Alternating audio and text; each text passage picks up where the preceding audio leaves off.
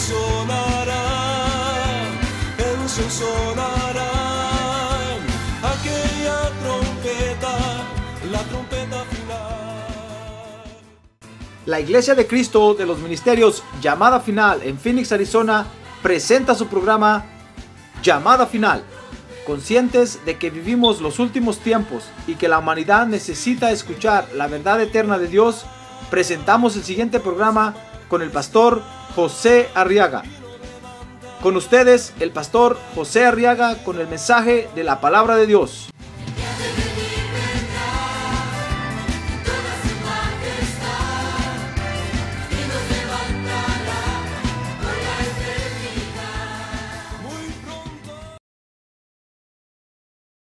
Dice la Biblia, 1 Samuel capítulo 17, verso 48, que sucedió que cuando el filisteo se levantó y se fue acercando para enfrentarse a David, ya sabe que estamos leyendo, ¿verdad? Este corrió rápidamente hacia el frente de batalla para enfrentarse al filisteo. David metió la mano en su mano, sacó de él una piedra y la lanzó con la onda. E hirió al filisteo en la frente. La piedra, dice el verso 49, se hundió en su frente y Goliat cayó a tierra sobre su rostro. Lo hizo besar la tierra, hermano. Sh, mire qué cosa, te lo hizo comer polvo. Dice el verso 50. Así venció David al filisteo. Con una onda y una piedra. E hirió al filisteo y lo mató. Mas no había espada en la mano de David. Amén. Oremos. Yo creo que este, este acontecimiento que leímos hoy, hermano, mire, es un, un acontecimiento que por toda la eternidad lo vamos a comentar. Por eso no me canso yo de predicar de este acontecimiento. Porque fue un acontecimiento glorioso, hermano. Pero sobre todo, ¿sabe? Me impacta este acontecimiento ahora porque este, esta, este hecho del rey David nos enseña cómo vivimos nosotros los creyentes. Y nosotros los creyentes, fíjese, vivimos, dice 1 Samuel 17, 50, venciendo de victoria en victoria. A ver, diga, de victoria en victoria. A ver, diga, venciendo de victoria en victoria. No era la primera vez que David vencía ahí, hermano. Esta fue la gran victoria que Dios le dio a David. Fíjese que con esta gran victoria Dios le abrió las puertas de muchos lugares a David. Puertas que no se le abrían. Cuando venció, cuando Dios le dio esta gran victoria, se le abrieron muchas puertas al rey David. Pero es que así vivimos nosotros los creyentes, hermano, de victoria en victoria. Mire, todos los días enfrentamos una batalla y vencemos. Enfrentamos otra batalla y la vencemos. Todos los días, todos los días, de victoria en victoria, de victoria en victoria. ¡Ah, gloria a Dios! Gloria a Dios. Porque dice la Biblia en primera de Juan 5:4 que hemos nacido de nuevo para vencer. A ver, diga, yo nací, para, vencer. A ver, diga, yo nací de nuevo, en Cristo Jesús, para vencer. Ah, no, pero con ganas, hermano. A ver, diga, yo nací de nuevo, en Cristo Jesús, para vencer. Mire, se lo, voy a, se lo a leer. Dice primera de Juan 5, 4. Porque todo lo que es nacido de Dios, ¿qué dice? ¿Qué dice? Ah, no, porque todo lo que es nacido de Dios, ¿qué dice? Vence al mundo. Eso quiere decir que lo que no ha nacido de Dios no vence, hermano. Pero todo lo que es nacido de Dios vence al mundo. Y esta es la victoria que ha vencido al mundo. Nuestra fe. Por eso hemos nacido de nuevo, para vencer, hermano. No para, para ser derrotados. ¿Qué le parece que hay creyentes que se matan, que se quitan la vida? No me pregunte si van a ir al cielo, no sé. Dios lo sabe nada más. ¿Qué le parece que hay creyentes que se desaniman como usted hoy? A ver, dígale que tiene un lado como usted, hermano. Que hoy vino, pero arrastrando el saco. Hay creyentes, hermano, que, mire, no, hermano, nosotros nacimos de nuevo para vencer. Amén. Dios, porque Dios ha decidido darle la victoria a los creyentes. A todos los que creemos en Él, Dios ha decidido darnos la victoria. Ah, gloria a Dios, es una decisión de Él. Es algo que Él ya decidió. No es, no es algo que está en veremos, hermano. No, Él ya lo decretó y ya lo decidió. Es un propósito ya eterno de Dios y nadie lo puede cambiar. Dice 1 Corintios 15, 57 que ha decidido darnos la victoria a través del Señor Jesucristo. Porque el Señor Jesucristo, fíjese hermano, dice la Biblia que es el único, oiga bien, el único que pudo vencer a la muerte. Nadie podía vencer a la muerte. Dice la Biblia que el pecado entró al mundo por un hombre y con el pecado entró la muerte. La muerte no tenía nada que hacer aquí en la tierra, hermano. Y no solo en la tierra, en todo el cosmos. No tenía nada, en todo el universo no tenía nada que hacer. Pero cuando Adán y Eva pecaron, hermano, el pecado era la puerta para que la muerte entrara y la muerte se metió a la tierra. Y desde Adán y Eva nadie podía vencer a la muerte, hermano. Todos se morían y se iban al infierno. No solo la muerte espiritual, sino la muerte física y aún la muerte segunda, hermano, todos se morían y se iban al infierno. Por eso el Señor Jesús dijo, miren, yo soy el pan que descendió del cielo, no soy como el maná que comieron sus, sus padres y se murieron. Se fueron al infierno. Yo soy el maná, dijo, el que coma, el que coma de mí jamás morirá. No va a ir a la muerte segunda, no va a ir al infierno. Quiere decir que los que comieron el maná ya se murieron y se fueron al infierno, hermano. Nadie podía vencer la muerte, pero dice Hebreos 2.14 que el Señor Jesucristo murió y resucitó para vencer a la muerte. Gloria a Dios, gloria a Dios. Gloria a Dios. Por eso tenía que morir en la cruz. Miren, muchos dicen, pero, pero si era Dios, ¿por qué tenía que morir en la cruz? ¿Acaso no Dios podía salvar al hombre sin que muriera? Es que había que, tenía necesidad, había necesidad de pasar por el proceso para vencer a la muerte, hermano. Por eso el Señor Jesús dijo, nadie puede entrar en la casa del hombre fuerte si primero no lo ata. Nadie puede meterse a destruir al enemigo si no se mete ahí donde está el enemigo. ¿Sabe qué hizo Jesús? Morir y se metió al terreno del enemigo. Cuando allá en el infierno lo vieron ese día, se asustaron y dijeron, Jesús está aquí. Y llamaron por teléfono, con el teléfono rojo, a Herodes y a Pilato a la tierra. dijeron, eh, señor piloto, ¿se murió Jesús allá arriba? Sí, dijeron. Le digo, ¿se murió? Ya lo enterramos. ¿Se murió de veras? Sí, le dijeron, si aquí lo estamos viendo ahorita, está en el infierno y está pidiendo permiso para entrar. Y no que era el Hijo de Dios. Le dijeron, se murió, ábranle la puerta ahí que entre. Y Jesús, Jesús entró al infierno, hermano, y entró al terreno del, del enemigo. Cuando el enemigo lo vio, dijeron, no, no confiamos en él. ¿Se acuerda cuando David dice en la Biblia que Saúl lo quería matar y se tuvo que hacer un, un, tiempo el loco y se fue a meter con los filisteos? Dice que sacaba la lengua y babiaba. Y los filisteos lo miraban y decían, ¿no es este David? Al que le cantaban, Saúl mató a mil y David a sus diez mil. Decían, sí, él es. Pero ¿qué está haciendo aquí? Decían, no, si se volvió loquito. Se le subió la fama a la cabeza y se volvió loquito. Oh, entonces dice que todos lo pasaban saludando y lo empujaban. Decían, David, el rey David, ja. Y David se hacía loco porque estaba escondido ahí. Pero estaba en el terreno enemigo y estaba viendo cómo vivían los filisteos y qué hacían, hermano. Para después destruirlos.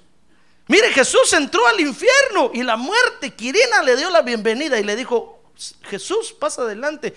Qué bueno que viniste, te vamos a tirar al agua de fuego ahorita. Lo que no sabía, hermano, es que estaba entrando al terreno enemigo para destruir al enemigo en su propio terreno. ¡Ah, gloria a Dios! ¡Gloria gloria a Dios. Por eso tenía que probar la muerte, dice la Biblia, hermano, y hasta la muerte segunda. Por eso tenía que ir hasta el mismo infierno y ser tragado en el lago de fuego. Cuando la muerte vio que se hundió en el lago de fuego, hermano, la muerte dijo, ya vencí. Si este era el Hijo de Dios, dijo, ya, lo maté. Pero ¿qué le parece que de ahí salió Jesús, hermano? Dice la Biblia que ahí en el, en el seno de la tierra Dios le entretejió su cuerpo y lo formó y salió resucitado. ¡Ah, gloria a Dios! Venciendo a la muerte. Mire qué gloria, hermano. Mire qué victoria Dios le dio a Jesús. Por eso es que es a través de él que ahora nos da la victoria. Porque Jesús fue el que obtuvo la gran victoria. Ahora diga, la gran victoria. La de destruir a la muerte, la de tomar el control de la muerte. Pues bueno, no destruir porque todavía no está destruido. Dice la Biblia que cuando regrese y llegue el juicio del trono blanco después de mil años y el Señor juzgue a todas las naciones después, entonces va a agarrar a la muerte, que es el último el enemigo, y él mismo lo va a tirar al lago de fuego. Y entonces le va a decir, muerte, yo seré tu muerte. Y Lo, va, a destruir. Pero ahorita el tomó el control de la muerte, hermano. ¿Qué le parece? ¿Ya ven qué manos estamos? Estamos en las manos del Rey de Reyes y del Señor de Señores. El que todo lo controla el que todo lo puede. Ah, gloria a Dios. Por eso no se descontrole usted. Ahora el que tiene un lado, no se descontrole, hermano. No se confunda. El Señor Jesucristo tiene control de todo. Tiene control de su vida y de su muerte. ¿Qué le parece? Ahora entonces, Dios nos ha llamado, fíjese hermano, ¿qué le parece? Para darnos esa gran victoria que le dio al Señor Jesucristo. Mire lo que va a vencer usted, hermano. ¿Qué le parece que va a vencer a la muerte? ¿Qué le parece? ¿Le gusta o no le gusta? Dios lo llamó para darle esta gran victoria. Esa gran victoria que le dio a Jesucristo, Dios lo llamó para dársela a usted. La, la gran victoria de vencer a la muerte. Por eso dice 1 Corintios 15, 51, que es un misterio este asunto, hermano. Vea conmigo, 1 Corintios 15, verso 51. Dijo el apóstol Pablo, y aquí les digo un misterio. No todos dormiremos. Está diciendo, miren, no todos vamos a tener que ir al cementerio.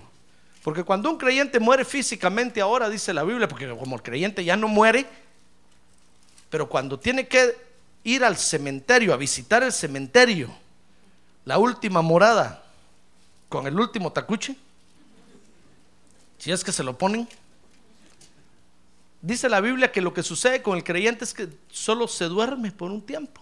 Dios lo pone a dormir. Pero nosotros ya no morimos, hermano. La muerte ya no tiene efecto sobre nosotros.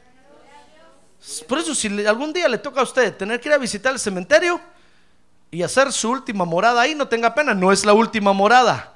Solo va, es, es su, su room por un tiempo. Va a ser su cuarto de dormir por un tiempo. Porque dijo el apóstol Pablo, he aquí les digo un misterio, no todos vamos a dormir, pero todos seremos transformados en un momento, en un abrir y cerrar de ojos a la trompeta final. Pues la trompeta sonará y los muertos resucitarán incorruptibles. Y nosotros seremos transformados. Mira lo que va a suceder dentro de poco, hermano. Los que cuidan los cementerios, entonces sí se van a volver locos. Porque van a ver a todos los muertos resucitar, hermano.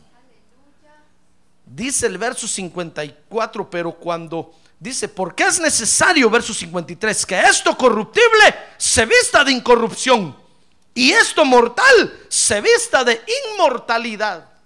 Es decir, los que han muerto los van a levantar incorruptibles y los que estemos vivos nos van a dar inmortalidad en vida, hermano. Mire lo que va a suceder con nosotros. Entonces dice la Biblia que cuando esto corruptible se haya vestido de incorrupción y esto mortal se haya vestido de inmortalidad, entonces se cumplirá la palabra que está escrita. Devorada ha sido la muerte en victoria. Ah, entonces le vamos a decir a la muerte, ¿dónde está, oh muerte, tu victoria? Y le vamos a decir al, sepulcro, al, al infierno, ¿dónde, oh sepulcro, tu aguijón? Porque habremos vencido al enemigo más terrible que hay, que tenemos nosotros los hijos de Dios, que se llama la muerte. Mire lo que Dios va a hacer con nosotros, hermano. La victoria, la gran victoria que obtuvo el Señor Jesucristo, ahora nos la va a dar a nosotros. Usted dirá, pastor, ya no la dio. Sí, ya no la dio, pero todavía no la hemos experimentado. Y va a llegar el momento que la vamos a experimentar nosotros mismos, así como la experimentó el Señor. Vencer a la muerte, ser transformados para no morir jamás. Vencer a la muerte. ¡Ah, gloria a Dios! ¡Qué gran victoria! A ver, diga, yo quiero la gran victoria. A ver, diga, yo no me conformo con otra victoria. Yo quiero la gran victoria. La victoria final. Como aquí es llamada final, todo es final, hermano. Esta va a ser la victoria final, así es que no esté triste. Se- está enfermo y ya siente que se va a morir. Uf, no se preocupe, hermano. Usted ya no puede morir. Ay, pastor, y, y me van a llevar al cementerio. Va a ir a descansar un rato, dichoso. Ya no se preocupe. La muerte ya no puede hacerle nada a usted. Porque a usted Dios lo llamó para darle esta gran victoria, hermano. La gran victoria será vencer a la muerte. Amén. Así es que no, no se canse. No se canse. Todavía tenemos la gran victoria por alcanzar, hermano. ¿Por qué va a dejar a Dios ya? ¿Acaso ya alcanzó la gran victoria? ¿Verdad que no? Espérese. Todavía falta la gran victoria que va a ser vencer a la muerte.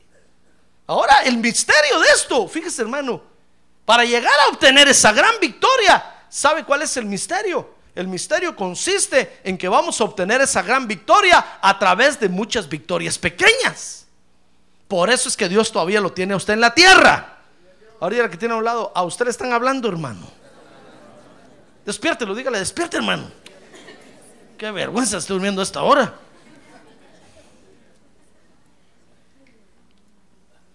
A usted le están hablando.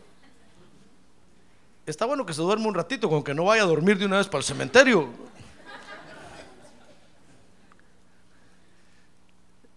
Mire, para poder alcanzar la gran victoria final que nos espera, hermano, mire, porque mire cuánto daño nos hace la muerte. La muerte nos asusta cada rato. Ahí está usted pensando, cuando yo me muera, ¿quién me enterrará? Solo las hermanas de la caridad, como dice el canto aquel. Y ahí está llorando usted. ¿Quién me va a enterrar? Algunos dicen es que no tengo ni un petate donde caer muerto. Y ahí están lamentándose diciendo, ay, ya me voy a morir. Ay, mire, ¿acaso no la muerte le mete miedo a usted en su casa? Ahí están las influencias de la muerte at- atacándolo, afectándolo, influenciándolo. Pero ¿qué le parece que vamos a obtener esa gran victoria, hermano? Así como el Señor Jesús la vivió, Él experimentó, usted y yo la vamos a vivir y la vamos a experimentar también. Ese día le vamos a decir, ¿dónde está, oh muerte, tu victoria? ¿Dónde, oh sepulcro, tu aguijón? Ya no van a tener ninguna influencia sobre nosotros. Pero el misterio consiste en que para llegar a esa gran victoria, le decía yo, tenemos que experimentar otras victorias pequeñas, hermano. Por eso el Señor todavía nos tiene en la tierra. Porque ¿qué, qué corona tendría usted o qué cuello tendría usted para llegar a vencer la muerte si primero no pelea aquí en la tierra, hermano? Si primero no pelea contra las influencias de la muerte, si primero no pelea contra las sombras de la muerte, si primero no pelea contra, contra las plagas de la muerte. Nadie va a llegar a obtener esa victoria si primero no aprende a pelear y a ganar las victorias pequeñas. Por eso así vivimos nosotros los creyentes, alcanzando la victoria de victoria en victoria, venciendo y alcanzando de victoria en victoria. Peleas pequeñas que hoy tenemos, las vencemos. Y decimos, gracias Señor, soy victorioso. Y mañana viene otra, otra y la volvemos a vencer. Y pasado mañana otra y la volvemos. Mire, lunes, martes, miércoles, jueves, viernes, sábado y domingo. Tenemos peleas que pelear, hermano. Tenemos batallas y las tenemos que ganar. ¿Quiere usted obtener esa victoria final? Bueno, entonces pelee las victorias hoy de cada día, hermano. Y no sea llorón. No ven aquí conmigo a decirme, pastor, es que ya no aguanto. Ay, me dan por arriba, me dan por abajo, me dan por todo. Pelee, hermano. Hágase un peleador callejero. Estoy hablando figuradamente, no va a ir a pelear a la calle a hacer una, una su pandilla. Estoy hablando espiritualmente, pelee, si de eso se trata. De que le den para que usted pelee. Es que muchos dicen, no, es que a paz nos llamó Dios. No, hermano. Usted pelee contra el mal, pelee contra el pecado, pelee contra lo que lo quiere destruir y derrotar, pelee contra lo que lo está desanimando. Porque si usted no aprende a vencer, a alcanzar esas pequeñas victorias, no le van a dar la victoria final, hermano. ¿Cómo cree usted que se sintió David cuando vio que el gigantón cayó? ¿Cómo cree que se sintió? Todo contento, hermano. haber dicho David, pues, qué pulso el que tengo. Porque había aprendido a pelear. Y entonces Dios le dijo, hoy David te voy a dar una gran victoria. Hoy vas a vencer a un gigantón. Mire, mire conmigo. Vea conmigo su Biblia ahí. Dice primera de Samuel capítulo 17, verso 34 y al 36. Que David llegó a la gran victoria a través de victorias pequeñas. Dice el capítulo 17, verso 34. Pero David respondió a Saúl: Tu siervo apacentaba las ovejas de su padre. ¿Se acuerda que lo, mandaron a llamar porque estaba hablando ahí entre la gente, ¿verdad? Entre los soldados. Y el rey dijo, a ver, ¿quién es ese hablador? Tráiganlo. Y llevaron a David ante Saúl, hermano. Y entonces eh, Saúl le dijo, tú vas a pelear contra ese gigantón. Y entonces, oiga lo que David le dijo, le dijo, tu siervo apacentaba las ovejas de su padre. Y cuando un león o un oso venía y se llevaba un cordero del rebaño, yo salía tras él, lo ataba y lo rescataba de su boca lo atacaba, perdón, y lo rescataba de su boca. Y cuando se levantaba contra mí, lo tomaba por la quijada, lo hería y lo mataba. Saúl apachó el ojo, hermano, así como lo está haciendo usted hoy.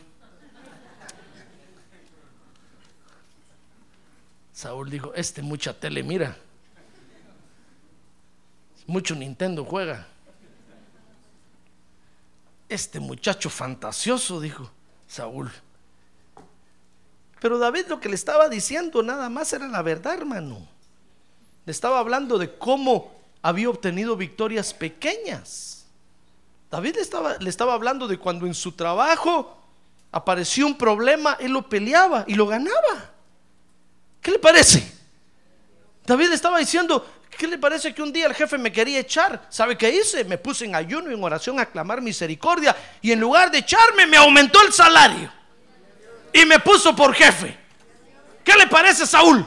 Y Saúl decía, mm". y miraba a David, hermano, y David decía, sí, es cierto. Dios lo hizo. Dios me dio la victoria. Mire, Saúl lo único, David lo único que, le que estaba hablando era contándole las experiencias que había tenido con Dios, hermano. En su trabajo, en la casa, en la escuela. Cómo había peleado las batallas y las había ganado. Porque eso es lo que tenemos que hacer nosotros, pelear las batallas, hermano. Y saborear las victorias que Dios nos da ahí. Y gozarnos por esas victorias. Ah, gloria a Dios. Gloria a Dios. Gloria a Dios. Por eso es que venimos a la iglesia desanimados. Porque no saboreamos las victorias, hermano. Nosotros creemos que todo es producto de la casualidad. Mire, ¿se acuerda que se nos cayó el techo ahí, verdad? Eso no es casualidad, hermano. ¿Por qué no se cayeron los techos de los otros parques? ¿Por qué el de nosotros se cayó? Y yo ya le voy encontrando sentido al asunto, hermano. Yo le digo, gracias, Padre Santo. Ya voy entendiendo lo que estás haciendo. Pero nosotros no saboreamos las victorias. Entonces yo vengo y levanto mis brazos y le digo, gracias Señor, porque con techo o sin techo yo te sigo alabando igual. Y con más ganas te voy a adorar porque yo sé que tú tienes control de todo, de todo, de todo, de todo, de lo bueno y de lo malo. ¡Ah, gloria a Dios! Entonces usted me ve alegre aquí cantándole a Dios. Pero yo lo miro a usted, cara larga, cara pálida hasta Apache parece ya.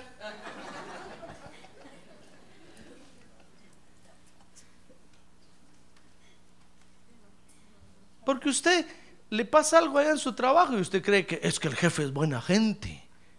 ¿De dónde tela si no hay arañas, hermano? El jefe quisiera verlo a usted al otro lado del río. Es Dios el que le está dando la victoria. ¿Qué le parece? Usted ve una sanidad en su casa, usted dice, es que fue el Tylenol. Hermano, es Dios el que usa todos los medios a su alcance para hacer lo que usted se sienta bien. Esas victorias pequeñas, hermano, usted iba, iba saliendo del templo y se tropezó y no fue a dar con la cabeza al muro, sino al, al árbol nada más. Dígale, gloria, gracias Padre Santo, si le hubiera dado este muro, me rompo la cabeza pero solo dejé abollado el poste o el árbol un poco, que el pastor lo arregle. Es una victoria pequeña, hermano, pero es motivo para levantar los brazos y decirle gracias, Padre Santo. ¡Qué victoria me diste! Victorias pequeñas que hay que aprender a saborear. Mire, David se gozaba en esas victorias. Mire, le digo a Saúl, mire, Saúl, cuando, cuando un oso o un león Conste que en esa área de, Israel no hay osos ni hay leones, hermano. Imagínense qué osos y leones eran esos, sobrenaturales.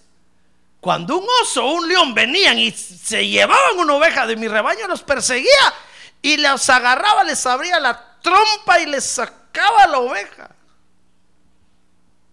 Agarraba mi ovejita y me la llevaba. Y si, y si, me, y si me contestaba el león o el oso, me volvía y lo agarraba de la quijada y lo desnucaba.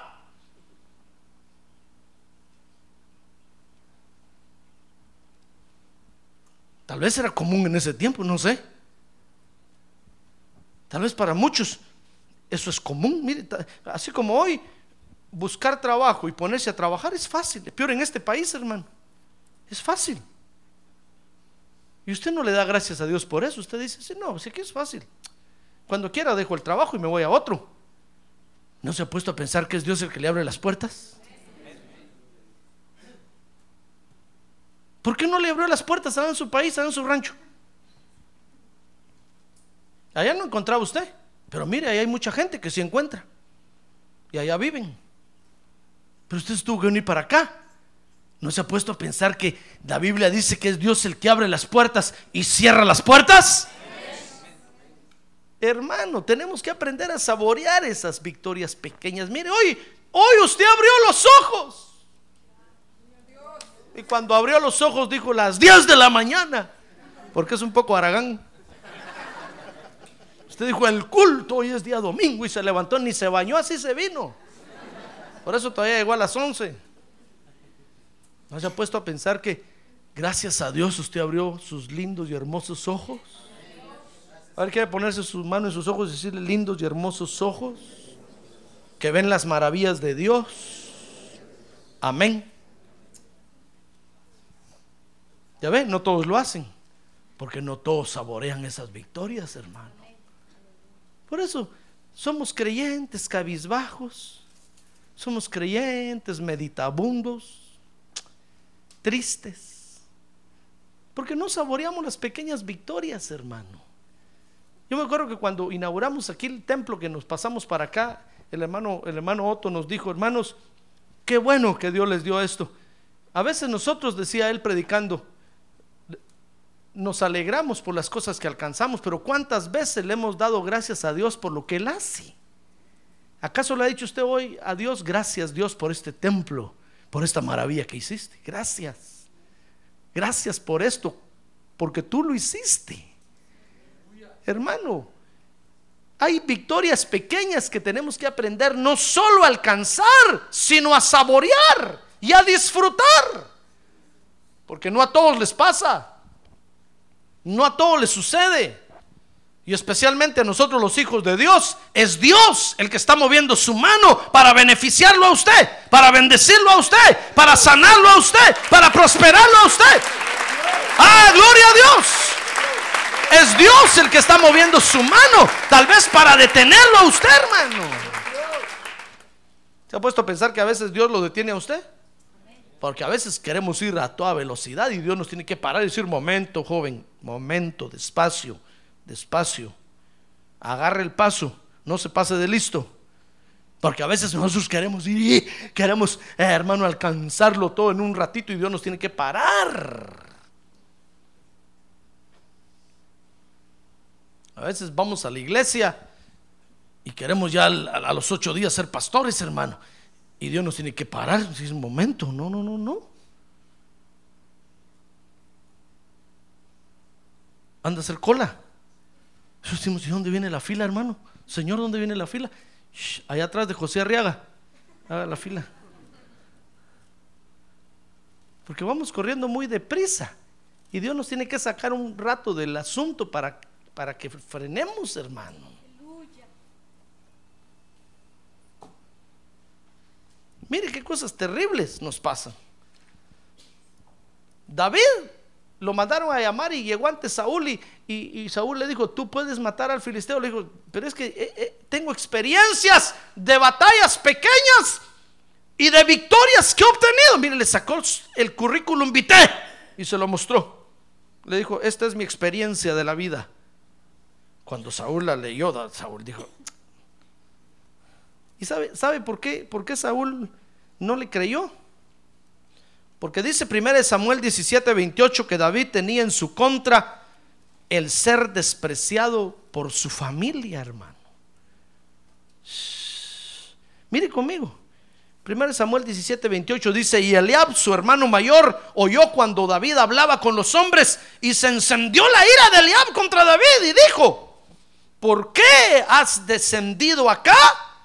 ¿con quién has dejado aquellas pocas ovejas en el desierto? Mire cómo lo trataban, hermano. Y David se sentía feliz porque ahí con esas pocas ovejas en el desierto, así como estamos nosotros aquí, David experimentaba el poder de Dios, hermano. Tenía grandes experiencias con Dios. David ahí se quería quedar y este despreciándolo le dijo, ¿Con quién dejaste aquellas pocas ovejas en el desierto? Yo conozco tu soberbia, le dijo, y la maldad de tu corazón, que has descendido para ver la batalla. Mire, David tenía en su contra el ser despreciado por su familia, hermano. El papá siempre lo mandaba a cuidar las ovejas. Dice la Biblia que a sus otros hijos, a los, a los otros ocho hijos,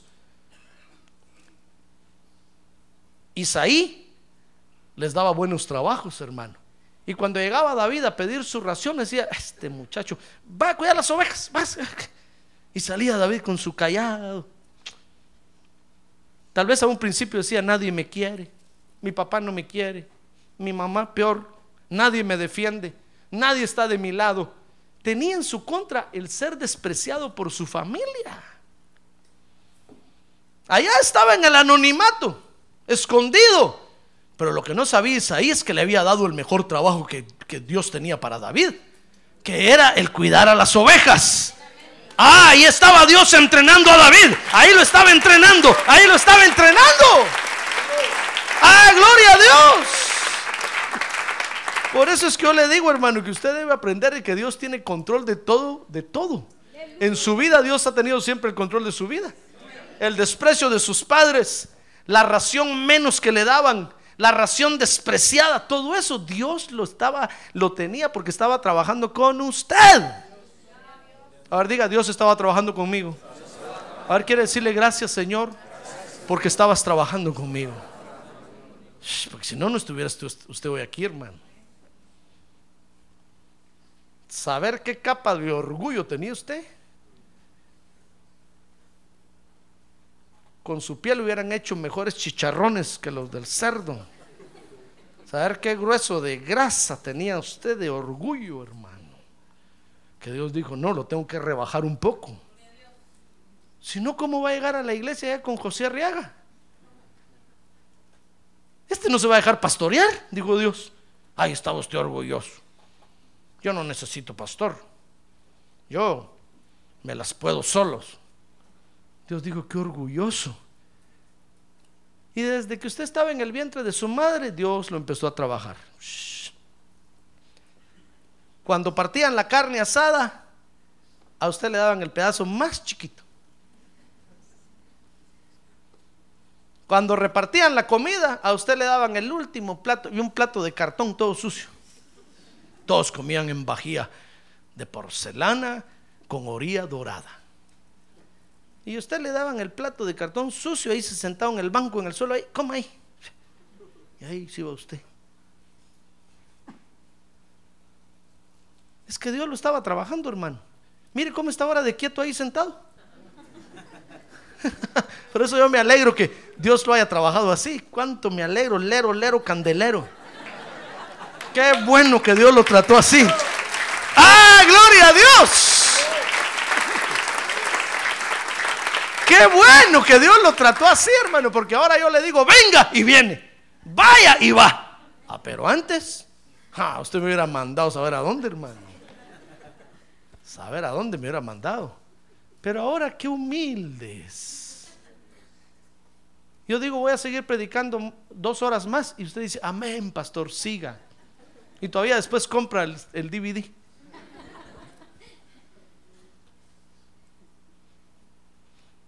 Mire, David tenía, tenía, en su contra el ser despreciado por su familia. Dice 1 Samuel 17:33 que tenía en su contra el tiempo. Mire lo que Saúl le dijo. Entonces Saúl le dijo a David, tú, muchacho, mocoso, porque cuando Saúl oyó eso, Saúl dijo, no, este muchacho es fantasioso. Este ha comido saber qué películas mira. Solo en el cine se mantiene. Imagínense un muchacho contándole a un adulto que ha matado leones con las manos, hermano. Y qué bueno fuera que fuera un muchacho musculoso así, de gimnasio. Pero no, era un muchacho chiquito, chaparro, flaquito, como yo. La diferencia era que David era un poco rubio. A mí se me oscureció el pelo. Mire, cuando, cuando Saúl oyó eso, le dijo, entonces Saúl le dijo a David, tú no puedes ir en contra del filisteo a pelear con él, porque tú eres un muchacho. Y él ha sido un guerrero desde su juventud, es un viejo mañoso. es un viejo que ya sabe pelear, conoce todas las mañas y artimañas de la guerra. Pero tú, ¿sabes leer y escribir? Estoy aprendiendo. ¿Ya ves? ¿Qué vas a ir a pelear contra, contra ese gigantón? Mire, ¿qué le parece que David tenía en su contra el tiempo, hermano? David haber, haber pensado cómo no nací en, en, en 1800 algo, ahorita tuviera ya tantos años.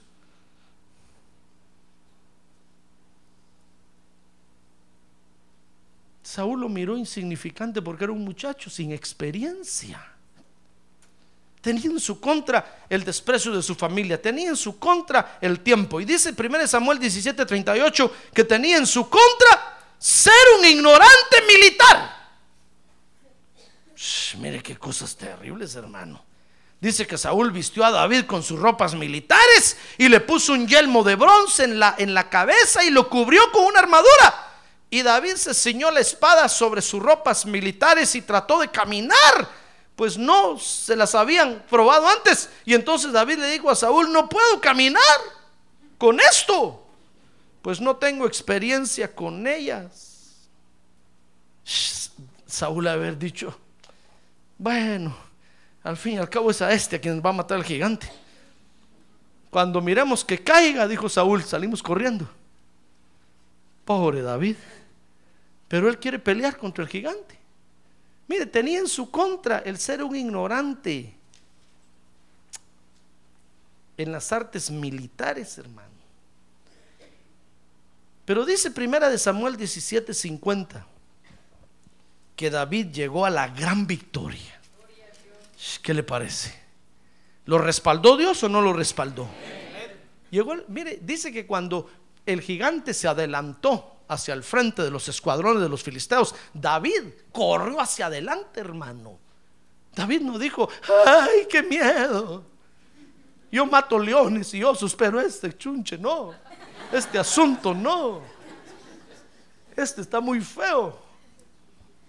Para matarlo, no me atrevo. No, David corrió, agarró la onda. Dice que sacó una piedra de la onda, hermano. Cargó la onda y se la tiró al, al gigante. El gigante cayó. Dios le dio la victoria a David. La gran victoria, dice 1 Samuel 17:50 que sencillamente con una onda y una piedra.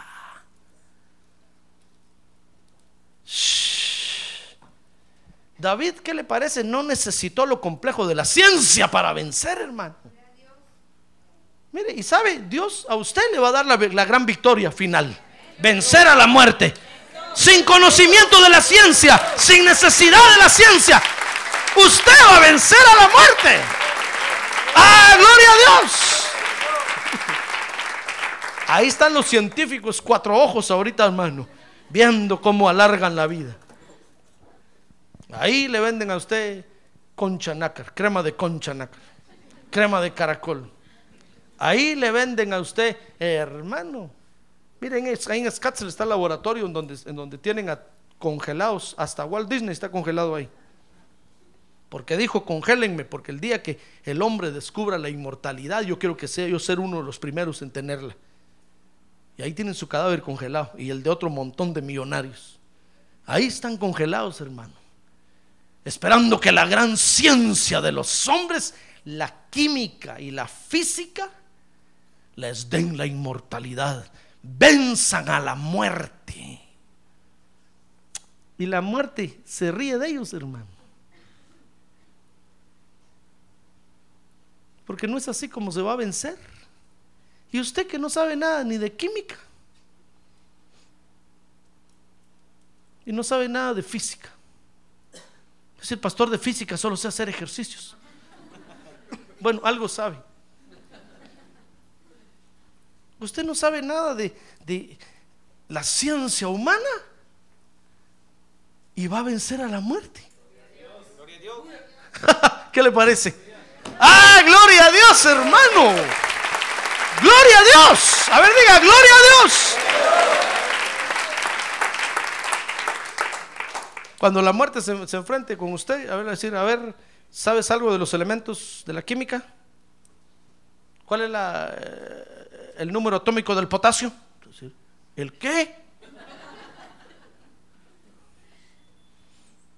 ¿Cuál es el número atómico del hierro? ¿El qué? ¿El hierro? Aquel que se toma uno para vitaminas. La muerte decía, este no sabe nada de ciencia. ¿Y cómo me va a vencer? Ah, pero usted entonces va a sacar su onda y su piedra a decir, en el nombre del Señor Jesucristo, yo te venzo hoy. ¡Ay, gloria a Dios! ¡Gloria a Dios, hermano! Y la muerte va a decir, ¿y cómo hiciste para vencerme? Usted le va a decir, ah, es que estuve en la tierra peleando y batalla tras batalla, batalla tras batalla, hasta que llené, hasta que llegué a esta gran batalla final. La victoria final que Dios hoy me da. Amén. ¿Cómo vamos a ser transformados? No me lo pregunte, hermano. ¿Qué va a ocurrir en ese momento? No me lo pregunte, no lo puedo explicar. Lo único que sé es lo que la Biblia dice, que en un abrir y cerrar de ojos seremos transformados. Los muertos serán resucitados incorruptibles y los que estemos vivos, a ver, diga, yo voy a estar vivo. Seremos transformados, hermano. Shh. No me pregunte qué va a ocurrir ahí químicamente, físicamente, qué va a ocurrir biológicamente, qué va a no, no sé, no sé, ni lo quiero saber. Como digo un hermano una vez, miren, a mí no me pregunten cómo vuela un avión. Porque si yo sé cómo vuelan, ya no me subo a un avión. Yo lo único que sé es que compro mi boleto, me subo, me asiento, me, me siento, me pongo el cinturón y cierro los ojos y ahí va. Y gloria a Dios porque llega al otro lado. Pero si yo antes de subir le pregunto al piloto cómo vuela y me empieza a preguntar que es mediante las turbinas chiquitas que lleva ahí, que jalan aire, que yo digo, ya no me subo. Por tonto esa cuestión, se va a caer. Así es esto. A nosotros no nos importa saber qué va a pasar, hermano, cómo se va a transformar, cómo los líquidos van a salir, cómo el corazón, no nos importa. Lo que nos importa es que Dios lo va a hacer, porque su palabra dice que lo va a hacer.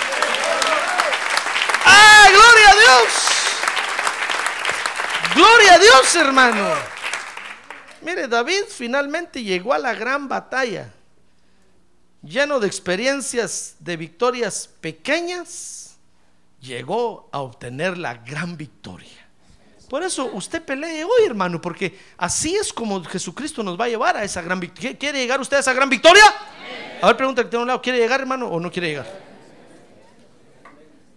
¿Quiere llegar a esa gran victoria? Mire, yo a veces le digo, Señor, qué bonito será estar muerto para cuando tú regreses y experimentar la resurrección. En primer lugar, experimentar morir y que lleven el cuerpo de uno al cementerio. Va a ser una experiencia bonita, hermano. Pero le digo, y, y qué bonito va a ser resucitar. Va a ser una experiencia bonita. Pero también le digo, por el otro lado, Señor, qué bonito va a ser estar vivo.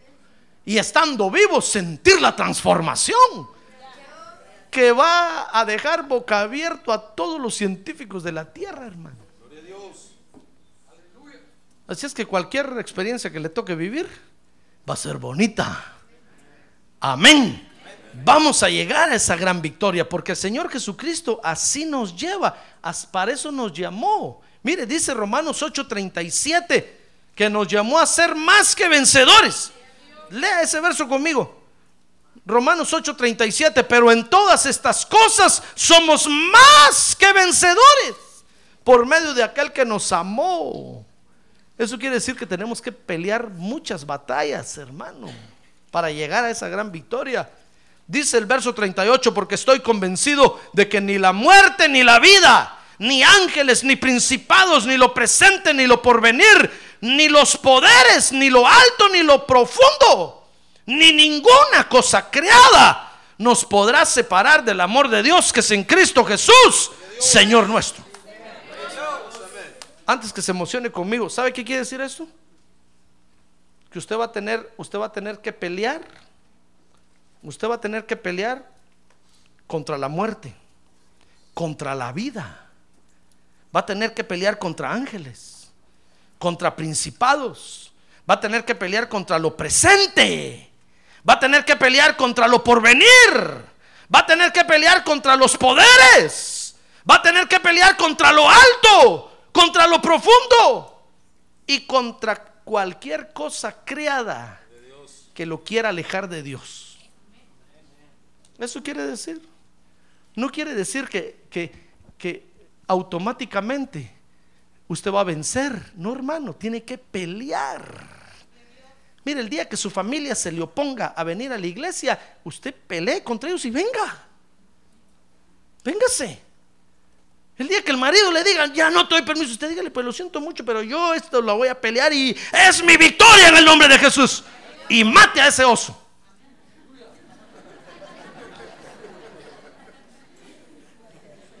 Porque dice un dicho que el hombre es como el oso. Entre más feo, más hermoso. Y usted va a obtener la victoria, hermano. Mire, cuando la esposa se le oponga, y no, no le digo que le haga.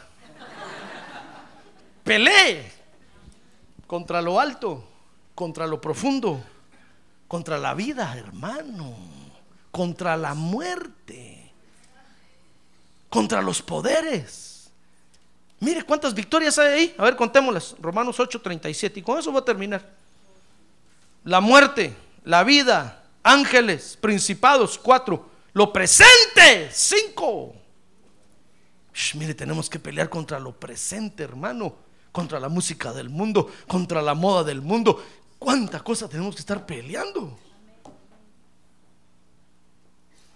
Cuando el mundo le diga a usted, hermana, que venga con el ombligo destapado a la iglesia, usted dígale, te reprendo, Satanás. Deshonestidades no voy a llevar a la iglesia. Tiene que pelear contra lo presente, hermano. Y usted va a andar con el ombligo tapado y todas las otras señoritas la van a ver y decir, uy, qué cursi. Usted, usted diga, no me importa, tengo que pelear contra lo presente. ¿Qué dice lo presente? Pelee contra lo presente, hermano. Si es deshonesto, si es desleal, si es feo, pelee contra eso. Porque lo quieren separar de Dios. ¿Cuántos llevamos? Cinco. Contra lo presente. Contra lo porvenir. Hermano. Contra los poderes. ¿Cuántos llevamos? Siete. Contra lo alto. Contra lo profundo y contra cualquier cosa creada que lo quiera separar de Dios. ¿Cuántas contamos? Diez. Diez peleas para que se entretenga toda su vida. El día que sea victorioso en estas cosas, entonces Dios le va a decir, muy bien, vente, te voy a dar la victoria, la gran victoria. Vas a vencer al gigantón Goliat, que se llama la muerte. ¡Ah, gloria a Dios! ¿Acaso no cree usted que el Señor Jesucristo tuvo que pelear todas estas batallas? Claro que les tuvo que pelear, hermano. Y salió victorioso. Y cuando el Padre lo vio vencedor, vencedor, vencedor, más que vencedor, el Padre le dijo, solo me queda, hijo, darte la victoria final, vencer la muerte. Y Jesús dijo, amén. Mire, cuando subió al monte de la transfiguración, ahí le dijo el Padre Celestial, hijo mío, ya estás coronado de gloria. ¿Te quieres venir aquí conmigo o quieres tomar la victoria final? Y el Señor le dijo, quiero tomar la victoria final. Entonces vete al monte de la calavera. Amén, dijo Jesús. Y murió, hermano. Y venció a la muerte. Ah, gloria a Dios. Venció a la muerte. Venció a la muerte. Pues el mismo trato es para usted y el mismo trato es para mí, hermano. ¿Quiere alcanzar la victoria final, la gran victoria? Entonces pelee las batallas hoy. No se eche para atrás, no sea cobarde. Dice la Biblia que nosotros no somos de los que retrocedemos, sino de los que avanzamos hacia adelante. No sea cobarde, ¿verdad? Que tiene un lado, no sea cobarde. Qué rico se siente, ¿verdad? Decirle al otro, no sea cobarde. Mire, dice 2 Corintios 3, 18 que el Señor nos lleva de gloria en gloria, de gloria en gloria. Y dice, y dice San Juan capítulo 1, verso 16 que el Señor nos lleva de gracia en gracia, de gracia sobre gracia, de gracia sobre gracia, hasta que alcancemos la gracia final, hasta que alcancemos la gloria final, de batalla en batalla, de victoria en victoria, hasta que alcancemos la victoria final. ¡Ah, gloria a Dios! Gloria a Dios. Por eso nosotros los creyentes vivimos peleando, hermano. Porque esa es nuestra vida hoy. Pelear contra el que se oponga que busquemos a Dios. Si usted se me pone enfrente, le voy a pasar el tráiler. Si usted se, se, pone enfrente y me quiere separar de Dios, voy a tener que pelear contra usted, hermano. Y le profetizo que lo voy a destruir. Porque Dios me llamó para ser vencedor. A ver, dígale que tiene a un lado, no se me oponga, hermano. No se me oponga. ya sabe quién soy, ¿verdad? Me dicen el peleador callejero.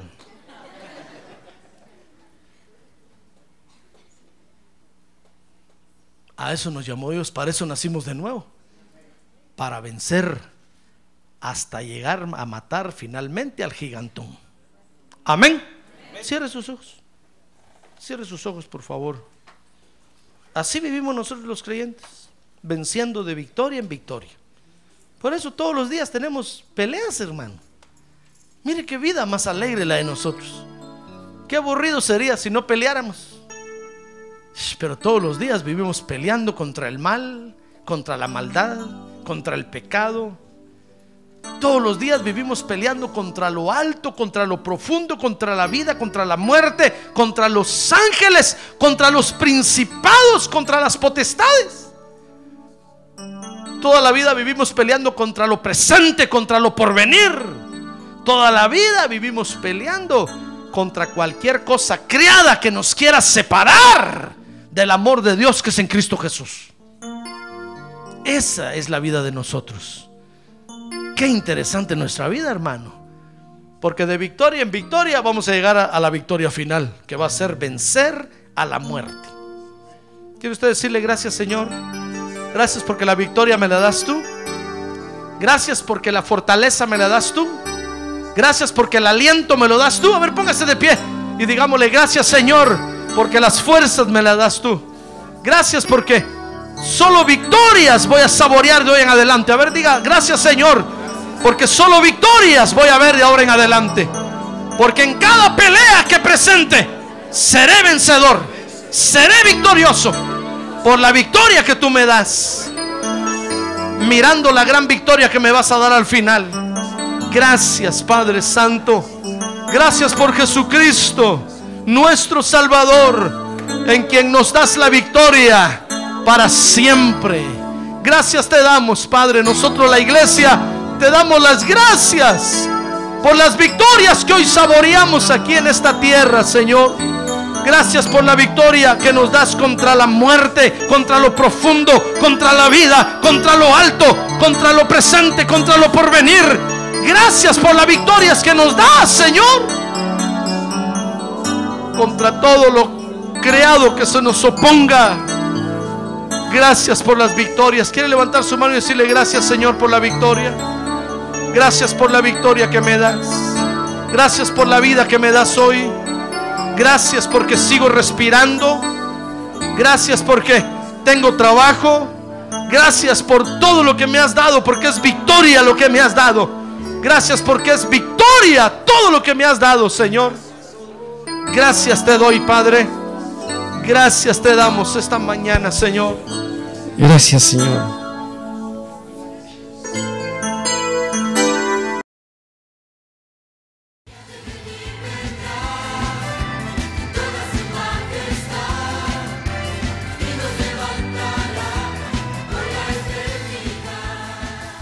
La Iglesia de Cristo de los Ministerios, llamada final en Phoenix, Arizona, cumpliendo con la comisión de Joel 2.1, presentó su programa, Llamada Final.